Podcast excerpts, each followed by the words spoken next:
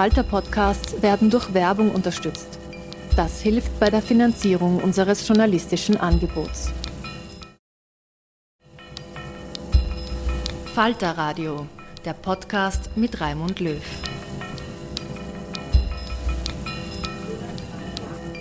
Sehr herzlich willkommen, meine Damen und Herren, im Falter Radio. Türkei und Syrien.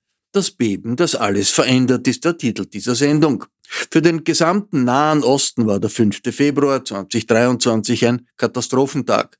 Wegen der Zehntausenden Toten im türkisch-syrischen Grenzgebiet und den verheerenden Verwüstungen. Die Rettung von Überlebenden ist beendet. Jetzt rücken die politischen Auswirkungen der Jahrhundertkatastrophe ins Zentrum.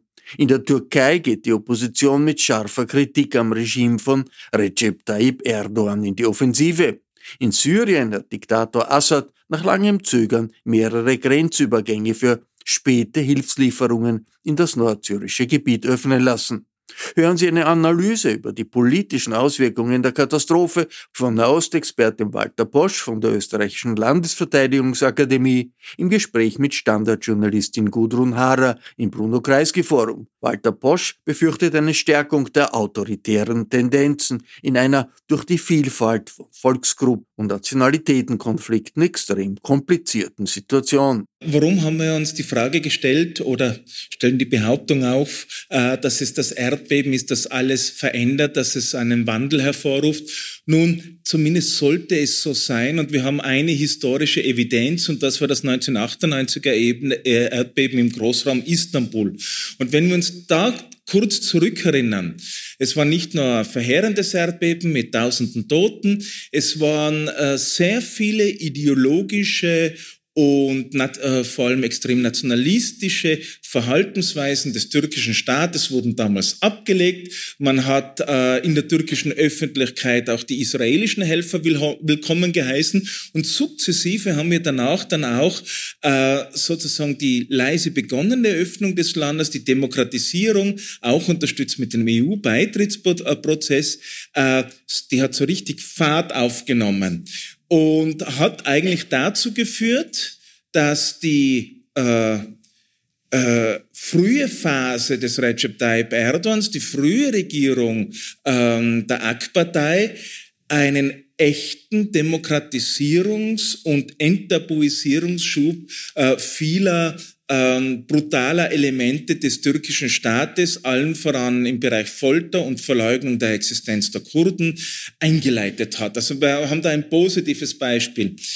Ja, es verändert alles und äh, nicht dass ich vom Naturell her Pessimist bin, aber ich fürchte, dass jetzt, weil, wir haben es ja damals schon gesehen, Ende der 90er Jahren hat eine Demokratisierungswelle überall schon begonnen gehabt und ich glaube, dass ja äh, jetzt dieses Beben eben das Gegenteil verstärken wird, äh, die existierende Tendenz zum stärkeren Autoritarismus, äh, sowohl in der Türkei als auch äh, in Syrien und vielleicht in der Region. Und das hat eben damit zu tun, dass man ein bisschen zu dem sunnitischen Gelehrten Ibn Taymiyyah aus dem 13. Jahrhundert zurückgeht und sagt, Stabilität ist alles ähm, Herrscher soll nur ruhig ungerecht sein, aber die Anarchie ist das Schlimme. Und weil eben die Tendenz, ähm, Bashar al-Assad, wie er eben ist, zu rehabilitieren schon da war und weil auch niemand mehr einen größeren, glaubwürdigen Plan zur Demokratisierung der Region hat, beziehungsweise sind seit 2003 äh, der Intervention in den USA Projekte der Demokratisierung, selbst wenn sie ehrlich gemeint sind, äh, sehr in Verruf geraten. Und äh, und das ist, das wäre also die These. Äh, von der These zur Region. Das war immer eine Region, die sehr stark von Sicherheitskräften, nicht nur Militär und Polizei, sondern vor allem auch von Geheimdiensten extrem durchsetzt war. Also äh, mit all den Folgen, die sowas eben für die, für die betroffenen Menschen hat, wenn man kein normales Leben haben kann, weil man jederzeit damit rechnet, dass notiert wird, was gesagt wird. Und dann kommt eben dazu, dass wir äh, durch den Bürgerkrieg im Irak und in Syrien die Präsenz islamistischer Gruppen haben und das syrische Regime beinahe gestürzt wäre, das ja auch dazu geführt hat, dass dann die USA direkt mit der JPG zusammenarbeiten, äh, JPG und PED, also diese, äh, ich sag Splittergruppen äh, ähm, äh, dessen, was einmal die PKK war, die sich ja auch transformiert hat. Und wenn man jetzt über die Region spricht, kommt dieser gesamte Ballast der Geschichte mit äh, bei den äh, betroffenen Leuten. Und dann kommt noch etwas dazu, äh, und äh, das äh, etwas äh, auf der türkischen Seite noch schwieriger macht. Seit äh, 2018 hat sich das Verhältnis, spätestens seit 18, aber 18 war es dann wirklich deutlich sichtbar, ähm, der alevitischen Zivilgesellschaft, wir reden jetzt nicht von den arabischen Aleviten in der Türkei oder in Syrien, sondern von den türkischen und kurdischen Aleviten, das ist ein bisschen eine andere Gruppe, zu äh, Erdogan deutlich verschlechtert und ebenso das der Kurden und für die konservativen Kurden, für den Teil der Kurden, die konservativ sind, äh, die immerhin eine sehr starke Gruppe sind, war ja die AKP und Erdogan nicht nur wählbar, sondern die sind ihnen entgegengekommen, weil die einen anderen Diskurs über kurdische Rechte haben als den, den die kurdische Linke hat, den man bei uns besser kennt. Und der Vorwurf lautet jetzt, er ist jetzt dann auch äh, Mm, ich weiß nicht, wie das überprüft worden ist, aber er ist auch in Österreich von politischer Seite geäußert worden, also aus dem Parlament von einer Abgeordneten, dass Ankara gewartet hat mit der Hilfe für die Erdbeben ähm, bei den Dörfern und Regionen, die überwiegend alevitisch und kurdisch sind. Das ist ein sehr schwerer Vorwurf. Ich kann den nicht objektiv, weil ich das alles nur aus der Aktivistenszene höre. Also ich kann da jetzt nichts, äh, nichts objektivierbar sagen. Ähm, ich halt, ähm, ich sagen wir so, äh, ich will da jetzt kein Urteil drüber abschließen, aber allein die Tatsache, dass Angehörige beider Gruppen sagen, und der türkischen Araber übrigens auch, dass die sagen, die wollen ja, dass wir verschwinden und dann eine lange Liste von Beispielen bringen, wo das schon geschehen ist in den 80er und 90er Jahren. Oder denken wir in den 70er Jahren das große Erdbeben von Elazığ, wo dann ganze äh, kurdische Dörfer nach Zypern verfrachtet worden sind. Ähm, also diese, diese, diese Naqshbandi-Fundamentalisten, die wir da auf Zypern haben im türkischen Teil, sind ja ähm, ähm, äh, zwangs ähm, äh, ist es ja nicht, zwangsverschickt worden, könnte man sagen. Das ist ein schwerer Vorwurf. Vor diesem Hintergrund klingt also die Forderung nach einer menschenrechtlichen und nach, also die an sich menschliche Forderung, man möge doch die An Angehörigen der äh, zu Schaden gekommenen, äh, ähm, äh, die da jetzt keine Wohnung haben und so weiter, aber die in äh, Europa Familienangehörigen haben, äh, kommen lassen, ein bisschen äh, zwiespältig, weil auf der einen Seite kann das so humanitäre Geste ist, äh, abgesehen davon, dass sie innenpolitisch sicherlich was an, äh, ein bisschen Staub aufwürfelt. Aber das Hauptproblem ist diese Furcht, dass wenn die Leute einmal gehen, dass sie dann sagen, so, jetzt haben wir es so oft versucht, mit dieser Türkei, wie sie ist, in dieser Türkei, wie sie ist, als gleichberechtigte und gleichwertige Bürger anerkannt zu leben und jetzt zeigen sie es uns bei dem Erdbeben noch einmal, dass sie uns nicht mögen. Was soll ich denn tun? Es ist das Dorf nicht mehr da. Ich weiß es von Freunden von mir, die sagen, das ganze Dorf ist fort. Sie haben niemanden mehr. Die haben Großfamilien und so. Es sind sehr tragische Geschichten passiert. Und um das Ganze noch einmal deutlicher zu machen, es hat in die Türkei Videoclips veröffentlicht, wo man sehr menschlich sich den, bei den Helfern in allen Sprachen bedankt hat, aber das lokale Kurmanji und, und, und, und Sasa vergessen hat. Also die, die, die kurdischen Dialekte der Region vergessen hat. Jetzt können Sie sich vorstellen, wie das von der lokalen Bevölkerung aufgenommen worden ist. Ich glaube nicht, dass da böse Absicht dahinter gestanden ist, weil es eben um die internationalen Helfer ging, ähm, aber äh, es hat äh, die Kurdenszene, und zwar durch die Bank, von den, äh, von den ganz Linken bis zu den Islamisten, wirklich wütend gemacht. Äh, auch interessant, äh, Erdogan ist ja jetzt dieser Tage im Erdbebengebiet und hat vor allem die Helfer aus Senegal begrüßt. Das ist äh, an sich eine schöne Geste, zeigt auch, äh, also prinzipiell ist es eine schöne Geste, Helfer, Helfer zu begrüßen als Staatspräsident, äh, zeigt, äh, ist aber ähm, niemals frei von dem Verdacht, dass dieser Plan Ankaras doch noch als Großmacht auch in Afrika und äh, spielt ja eine Rolle in Afrika immer mehr und eine nicht zu unterschätzende, ähm, nicht nur im Bereich der Entwicklungshilfe, sondern eben auch richtig politisch und militärisch und nachrichtendienstlich und wirtschaftlich, dass das eben äh, mehr der Strategie und der Geopolitik geschuldet ist als äh, dem Katastrophenschutz wo äh, wo es dann sehr viele Beschwerden gibt. Ich würde jetzt nicht jede Beschwerde im Katastrophenschutz auf die Goldwaage legen, weil solche, das ist wirklich eine riesengroße Katastrophe. Aber eine kann man sagen, eines ist ähm, ein Vorwurf, der wohl eher allgemein auf die türkische Gesellschaft aufzutrifft. Seit 98 gibt es die richtigen Erdbebenvorschriften und man hat natürlich ab seit 98 ein paar Jahre lang die eingehalten und was man dann gesehen hat, da waren viele, viele Tote vermeid wären vermeidbar gewesen, wenn man sich an die Vorschriften gehalten hätte. Und es gibt, ich glaube, irgendeine kleinere, eine Kleinstadt, wo die Häuser ja auch noch stehen und wo es, ähm, wo es kaum ähm, äh, Verletzte gibt. Also das sind sehr schwere Vorwürfe und das Ganze vor einem emotional angespannten äh, Volk, äh, das in den Wahlkampf gehen wird, von dem wir jetzt auch wieder nicht wissen, wann er denn wirklich stattfinden wird. Und jetzt blicken wir kurz auf die andere Seite, bevor ich es dann äh, die übergebe.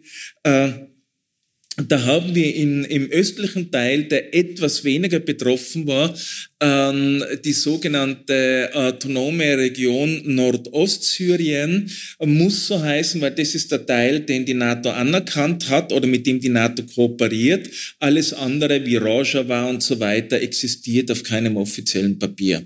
So gern die das hätten. Das ist ein, ein, ein, ein ideologisches Projekt, äh, und im Prinzip ähm, eine sehr kommunistisch inspirierte Armutsverwaltung. Es geht einfach nicht. Es ist verarmt, es ist isoliert, es wird boykottiert, das muss man auch sagen. Es ist ja nicht so, dass, äh, dass da alles die Schuld jetzt, sagen wir, der JPG oder der BKK oder was auch immer wäre.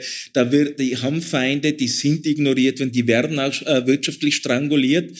Und äh, hatten wir 2014 bei der großen Krise mit den ähm, jesidischen Flüchtlingen noch eine Kooperation über die Grenzen hinweg. Die türkische Katastrophenschutzeinheiten haben da auch geholfen.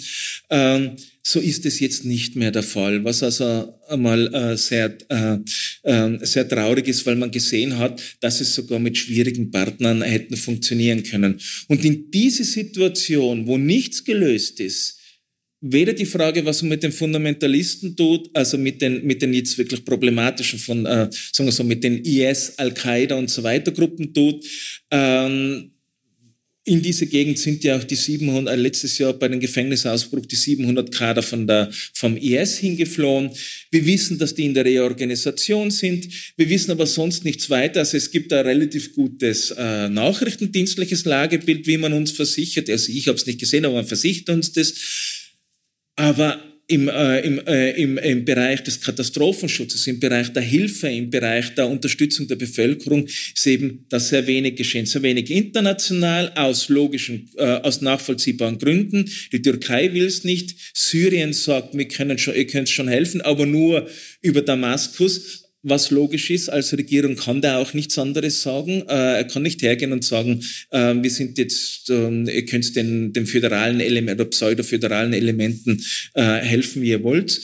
Und, und dann haben wir noch die türkische Präsenz in Nordsyrien selbst, die verwaltungsmäßig, soweit wir es überblicken können, im Interesse Ankaras und gewisser Elemente vor Ort in der Bevölkerung funktioniert, äh, die aber auch doch nur ein Provisorium sein kann. Und wir hätten noch einmal den letzten Plan des äh, äh, Bevölkerungsverschiebens, syrische Flüchtlinge aus der Türkei anzusiedeln. Das ist übrigens bis jetzt das einzige Projekt, das theoretisch umsetzbar wäre mit, für syrische Flüchtlinge überhaupt. Also wo man sagt, äh, wir haben einen Plan, wie wir euch nach Syrien zurückbringen können, wie es dann als syrische Staat wird. Es ist, nur, es gibt einen Grund, warum dort niemand ist. Es gibt kein Wasser dort. Also das wäre sehr, äh, äh, aber äh, das spricht ja schon einmal Bände bei, nach diesen vielen intern Million, äh, Millionen internen vertriebenen Syrern und den Millionen die, äh, Syrern, die aus dem Land sind, dass das der einzige Plan für eine Repatriierung ist, die es überhaupt gäbe, und zwar sie in elende äh, Quartiere zu verfrachten auf der anderen Seite. So, und wie wirkt sich das Erdbeben jetzt weiter aus? als Brandbeschleuniger eben für die jetzigen Tendenzen. Die Tendenz, Assad zu bestärken, war schon, äh, zu, zu rehabilitieren, war schon da. Und ich fürchte, äh, das wird so weitergehen. Und Erdogan kann sich eigentlich, obwohl er jetzt im Land sehr unbeliebt geworden ist, obwohl ihm sehr viel angekreidet wird, er kann sich eigentlich eine Niederlage nicht leisten. Nicht mit dem System, das er aufgebaut hat. Und er hat immer noch genügend finanzkräftige Unterstützer, vor allem eben auch in der Bauindustrie. Danke, Walter. Das war ein Ritt über den Bodensee. Ähm, natürlich äh, viele, viele verschiedene Stränge, die ich aufgreifen könnte. Ich versuche mal anzufangen bei dem Stichwort Flüchtlinge. Ähm, du hast ja schon gesagt, dieses Projekt, da äh, eben äh, nicht nur eine Sicherheitszone an der Grenze entlang, diese 30 Kilometer, diese berühmten äh, aufzubauen, sondern eben auch das, also gegen die PKK oder eben die syrische äh, PYD, also JPG oder PYD aufzubauen, sondern eben auch äh, Flüchtlinge loszuwerden. Und das ist natürlich für Erdogan in der Vorwahlzeit noch viel wichtiger geworden. Aber ich glaube, das ist ja auch vom Tisch, einfach auch, weil die was ich meine, äh, sie können ja nicht einmal mehr minimal dort bauen, weil sie einfach auch die Ressourcen nicht mehr haben. Ne?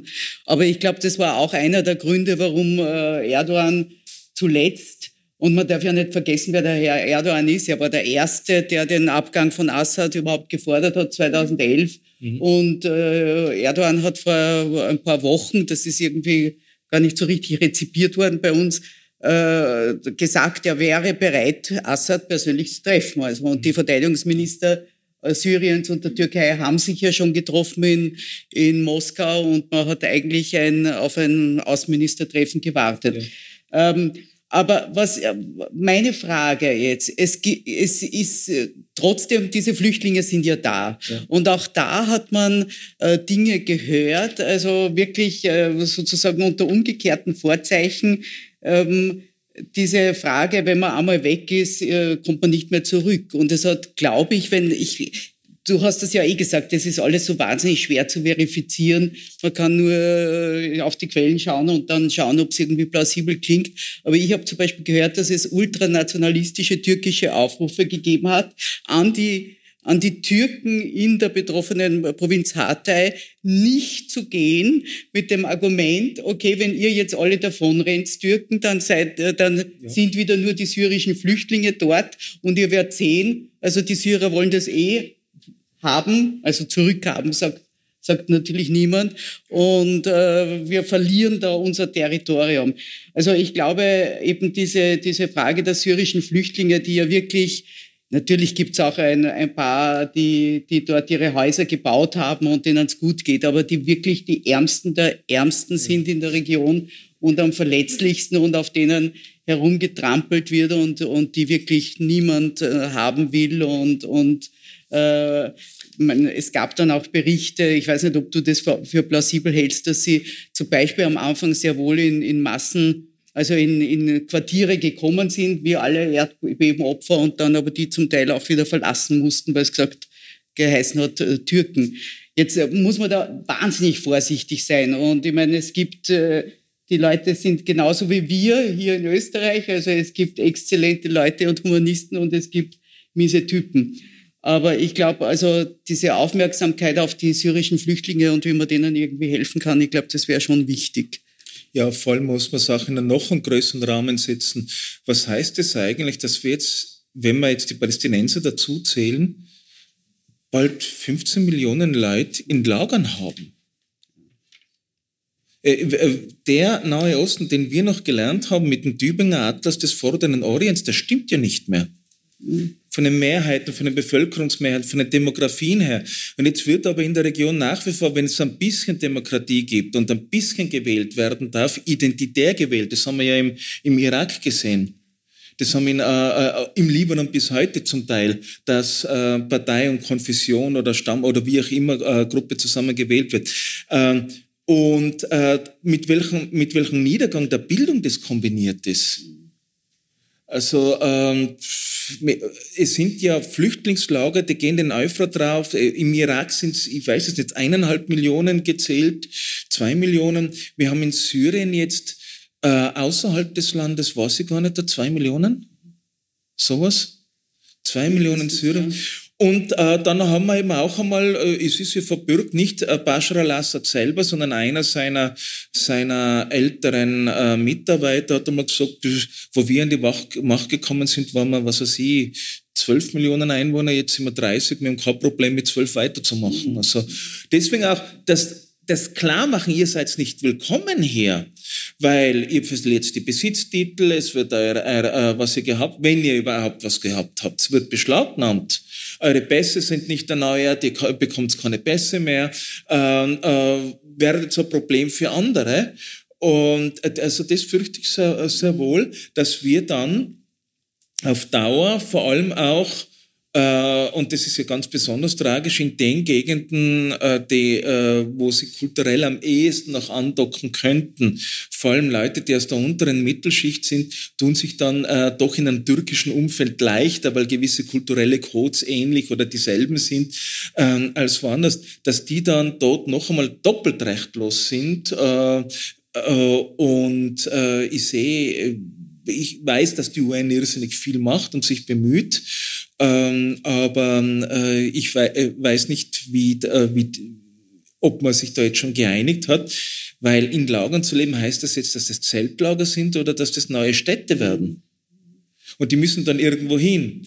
Und eine der Befürchtungen ganz am Anfang war ja, dass Erdogan ähm, noch den Sturz von Assad betreibt, eine pro-Erdogan, äh, pro-Moslem-Bruderschaft äh, syrische Gruppe reinkommt, die dann zurückgeht und dann wird Nordsyrien pro-Türkei eingestellt sein beziehungsweise wenn sie auf Dauer bleiben, werden sie in Gegenden angesiedelt äh, in der Region, die alevitische Mehrheiten haben, damit äh, die alevitischen Mehrheiten äh, äh, gebrochen werden. Das halte ich für möglich, dass das Einzelne gemacht haben. Ich glaube nicht, dass ein Masterplan dahinter war. Und da sind wir wieder bei dem, was zu verifizieren ist. Natürlich wird sich man als Journalist äh, auch die Extrembeispiele anschauen müssen, weil die ja die schlimmsten sind und die oft auch ein Vorbild und ein Beispiel setzen für, für, für da, uh, Untaten, die noch folgen können.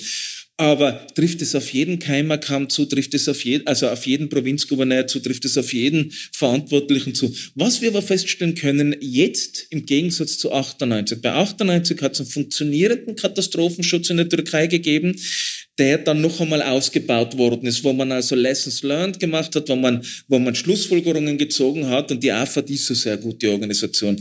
Und jetzt kommt es überraschend viel Berichte von Leuten, die einfach dort hingesetzt worden sind auf Positionen, so wie man es überall aus der türkischen Verwaltung gehört haben, dass Leute, die ideologisch passen, reingesetzt worden sind, und da geht es weniger um Islamist oder nicht ist äh, oder, oder Säkularist oder, oder Kemalist oder Sozialist oder sonst was, sondern wirklich darum, Erdogan-Anhänger zu sein, in dem, im unkritischen Sinn und durchaus unbegabt, ähm, dass das reicht, um zu kritischen und zu, äh, und zu ähm, äh, wichtigen Positionen zu kommen. Das ist übrigens schon ein Problem, oft bei Katastrophenschutzeinheiten, wenn lange etwas nicht passiert dass man das dann halt als, ähm, äh, als für die Hinterbänkler aufbewahrt. Ähm, wir haben ein anderes System mit den Feuerwehren, mit der Freiwilligkeit und mit, den, mit, dem, mit dem Wettkampfcharakter, den das Ganze hat. Äh, aber es, ich kann mir das vorstellen, dass das äh, so passiert ist. Nur in der Türkei wartet man seit Jahren vor neuen Erdbeben. Mhm. Und Erdbeben sind in der Türkei nicht selten. Und ähm, äh, man hat, hat immer gewarnt, ob das vor allen ökologischen Katastrophen, die die Türkei in den letzten Jahren haben, von der Versteppung, Austrocknung von Seen bis zu Verschmutzungen, davor hat man ja immer gewarnt und auch die, die Möglichkeiten. Da ist ja sehr viel Wissen, direkt von türkischen Kollegen äh, aus Europa nach Ankara gekommen und das hat ja auch die Türkei eine, eine recht gute Tradition und das ist eben erodiert. Und diese Staatserosion, dieses Verfestigen der Staatserosion, das hast du in Syrien auch auf der anderen Seite. Und da ist natürlich eine ganz äh, wichtige Frage, auf der, die du uns bestimmt wirklich gut erklären kannst, äh, weil der Eindruck, und du wirst mal sagen, wenn der völlig falsch ist, ist ja eine auch der Absenz der türkischen Armee in dieser Katastrophe. Vielleicht ist das falsch. Und ich meine, du hast von diesen ersten zehn Erdogan-Jahren gesprochen, die ein, eine Zeit der, der demokratischen Hoffnung war, der Demokratisierung war, wo natürlich schon auch dazu gehört hat, dass er die Armee irgendwie in den Griff kriegt ja. und das zurückdrängt. Und da waren wir alle begeistert. Ne? Ja. Und, und, die, und dann kam natürlich äh, noch verschärfend eben 2016 äh, und, und der, der Putschversuch, ja. genau. Und äh, irgendwie, ich weiß nicht, ob das stimmt, hatte man aber eben den Eindruck, dass die, die Armee, äh, ist die so geschwächt oder, oder hält sie die sich jetzt bewusst zurück, um den Erdogan, wie man aufs Österreichisch sagt, ja. einzulassen? Oder was, was, wie erklärst das sind zwei Sachen. Also das eine, das eine ist natürlich, dass die Armee aus Sicherheitsgründen in der Region liegt, äh, liegen ja so wichtige Anlagen der Armee, äh, den Schaden nicht bekannt gibt. Mhm. Das, äh, also das, das ist vollkommen also den eigenen, den eigenen. Also das wissen wir nicht. Das andere, wo wir die Armee gesehen haben, das war in der Sicherung und Plünderungen zu verhindern. Da mhm. war sie sehr wohl da. Mhm. Äh, und in gewissen, also, äh, doch, so, äh, so ja gut, aber deswegen hat man eben auch Afad auf, äh, auf, äh, aufgebaut, also die türkische Katastrophe. Die Türkei hat eine Art technisches Hilfswerk. Mhm. Also dass bei uns äh, oder sonst äh, die Armeen stärker äh, in den Blickpunkt kommen, ist ja, weil in Österreich zivile Funktionen von der Armee in einer gewissen Teil der Öffentlichkeit mehr geschätzt werden als die militärischen, die, die notwendig und wichtigen sind. Ähm, und ähm, äh, da, da verzerrt sich der Eindruck ein bisschen. Ähm, aber es hat natürlich schon ähm, nachdem Katastrophenschutz dann auch mit den Sicherungsmaßnahmen zum Schluss dann eh von, der von den Präfekturen und dann wieder von der Armee ko äh, koordiniert wird. Also das funktioniert schon. Also man hat die Armee vielleicht jetzt nicht auf den Bildern gesehen massiv, aber man hat sie sehr wohl, also im, im bürokratischen Ablauf, in der Art, wie die, da gibt es ein internationales europäisches äh, System, wie, ähm, äh, wie dann international Hilfe geleistet wird und da sind die Armeen eben auch inkludiert, weil viele der Transportflugzeuge militärisch sind, militärische Flugzeuge Flugzeuge brauchen aber eine eigene Genehmigung, wieder zu unterscheiden zwischen NATO-Staaten und Nicht-NATO-Staaten und so weiter. Da ist die Armee in allen Punkten schon und das funktionierende Bürokratie sowieso. Ähm, in vielen Staaten ist es ja so, dass die gerade bei Luftfahrtsachen Armee und zivile äh, äh, Luftfahrtelemente äh, in der Verwaltung dann zusammengehen, äh, Luftsicherung und Luftüberwachung hier. Also sie ist schon da, aber es ist natürlich was anderes, diese Blamage, wie sie 98 war, wo ihnen äh, wichtige Gebäude sichtbar zusammengebrochen sind, die sie noch dazu selber gebaut haben, ihre Firmen. Ähm, das war ja der Punkt, wo eigentlich der Ruf der Armee zum ersten Mal richtig gelitten hat. Man hat gesagt, die sind Kompetenz auch noch. Und dann hat man ja die, eine Zeit lang eine, die Phase gehabt, wo man ähm, über das Vorgehen der Armee im Südosten des Landes offener diskutieren konnte. Und es hat sogar Ansätze gegeben, das ernsthaft aufzuarbeiten, aber das ist dann auch irgendwann im, im, im Sand erstickt. Aber da ist sehr viel hochgekommen in diesen, in diesen Jahrzehnten. Fra Frage, deiner Meinung nach, was wird jetzt wirklich mit passieren mit den Wahlen? Ich meine, ein Monat kann das verschieben, verfassungsmäßig, aber im Juni wären sie an und für sich fällig. Ich meine, wie kann man überhaupt, wie, also jetzt nicht nur politisch, aber wie, wie, wie soll das wirklich gehen, eben mit den ganzen internally displaced, also mit den Binnenflüchtlingen, die ja dann Registrierung und was auch immer. Genau, ich meine, was wird ja aus mal, diesen Wahlen? Wir wissen ja nicht einmal, wie das mit den Wählerregistern ist. Ja, genau. Ja. Da müssen wir ja neu äh, aufstellen für die betroffenen Regionen. Was ist mit dem Wählerregister von Malatya zum Beispiel, von dem man nichts gehört hat, das sehr stark betroffen wurde, das Adiyaman. Ich habe Bilder von Adiyaman gesehen, das war fürchterlich. Also, mhm. äh, was ist mit diesen Regionen, die, und jetzt kommt es noch einmal dazu, gemischt konfessionell und gemischt sprachig mhm. sind? Mhm Also wo sofort beim Wählerregister sofort das Misstrauen da ist. Oft ja, ja. Städte, äh, die eine äh, aus den 70er Jahren eine Geschichte von schweren Spannungen zwischen links und rechts hinter sich haben, die äh, eigentlich konfessionelle Spannungen waren oder, oder ethnische, äh, wo das Misstrauen, dass der Staat also ein neutrales und ein, und ein faires Wählerregister hat und nicht da irgendwelche ähm, äh, Leute doppelt zählt und so weiter, ähm, äh, das, das, das stelle ich mir extrem schwierig vor und ich nehme auch an, wenn es, äh, also da bin ich jetzt sehr weit in Spekulativen, aber schauen wir uns mal die Optionen an von einer normalen Regierung, die jetzt mit einem weitgehend zerstörten Wählerregister dasteht, dann muss man ja eigentlich verschieben, oder? Aber dazu braucht die Opposition, ne? Genau, also, ja. mit, mit, der keine Übereinkunft ja. hat, äh, keine Übereinstimmung. Ähm, und jetzt äh, wird dann eine Phase, ich bis jetzt nichts von der Opposition riecht, äh, ich habe von der Opposition auch jetzt weder ein klares Nein noch ein klares Ja gehört, weil auch die Situation schwierig ist, weil wenn ich linke Opposition bin, fehlen mir die Stimmen in Nadia Mann und in Malatya auf jeden Fall. Mhm. Also das ist die Gegend, die, äh, von der man am ehesten erwarten könnte, dass sie, äh, dass sie anders äh, Erdogan abwählt. Das andere ist, ähm, ähm, also Adiaman nicht. Adiaman ist war sehr Erdogan treu. Das andere, äh, das andere ist aber, ähm, wie kann Erdogan sich sicher sein, dass er überhaupt wiedergewählt wird äh, nachdem. Also es, es ist eine Zwickmühle, da gibt's weder eine verfassungsrechtlich gescheite Lösung, die, es ist ja jetzt schon, das mit dem Vorziehen, mit diesen Terminen, äh, äh, hat ja, war ja jetzt schon sehr kreativ. Mhm. So nach dem Motto, wie schauen denn meine Umfragen potenziell am Wahltag aus, dass ich es äh, gescheit hinkriege. Das war jetzt schon eine politische Entscheidung und keine administrative, wo man sagt, so und jetzt ist dann der Tag, wo die Wahl kommt. Und ähm, das wird äh, fürchte ich so weitergehen. Aber die große Frage ist, was kostet es hier, wenn er es von Juni weg auf den Herbst verlegt? Mhm.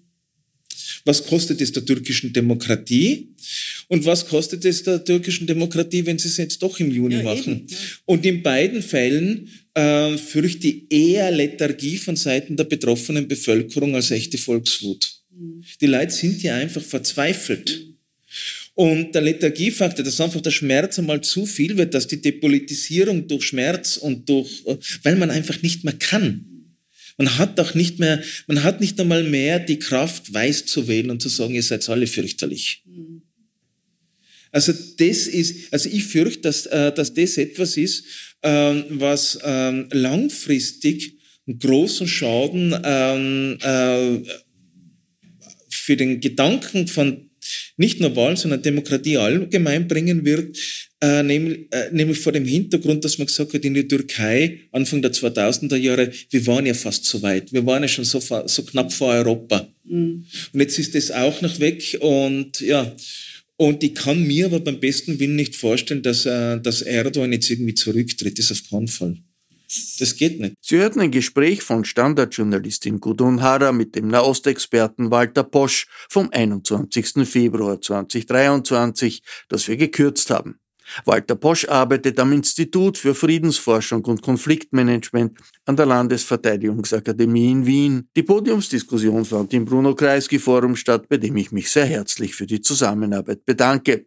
Ich verabschiede mich von allen, die uns auf UKW hören, im Freirad Tirol und auf Radio Agora in Kärnten. Aktuelle Berichte und Analysen aus Krisenregionen in der ganzen Welt lesen Sie im Falter. Ein Abonnement des Falter hält Sie am Laufenden. Ein Abonnement können Sie im Internet bestellen unter der Adresse abo.falter.at. Ursula Winterauer hat die Signation gestaltet. Philipp Dietrich betreut die Audiotechnik im Falter. Im Namen des gesamten Teams verabschiede ich mich bis zur nächsten Sendung.